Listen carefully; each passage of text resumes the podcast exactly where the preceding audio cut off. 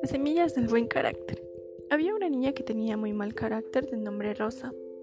Tenía afición por algunas cosas. Un día ensayando en el último ensayo de piano, su profesora gritó, Stop, han habido muchos errores, van de mal en peor. De pronto una de sus compañeras se acercó para que se hicieran amigas, pero Rosa le dijo, No, lol, eres muy cosplay. La niña muy triste se fue.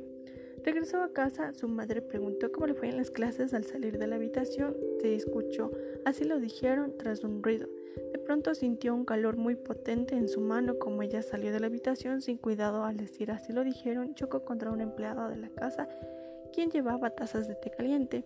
El líquido caliente se derramó en su mano y gritó a la empleada, Eres una tonta.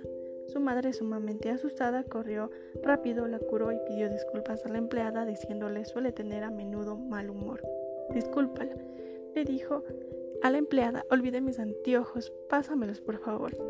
De pronto, Rosa se alivió y pidió disculpas con enojo a la empleada tras la charla que le dio su madre muy noche. Entre dientes dijo, pienso de que es muy tarde. Su madre le entregó una funda de semillas y le dijo que cada vez que tenga mal carácter plante una. Lo largo de la primera semana plantó plantas de 15 semillas. Su mal carácter era de muy malo.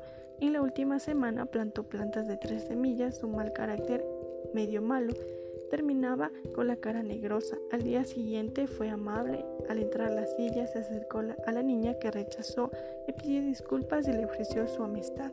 Era cortés y amable.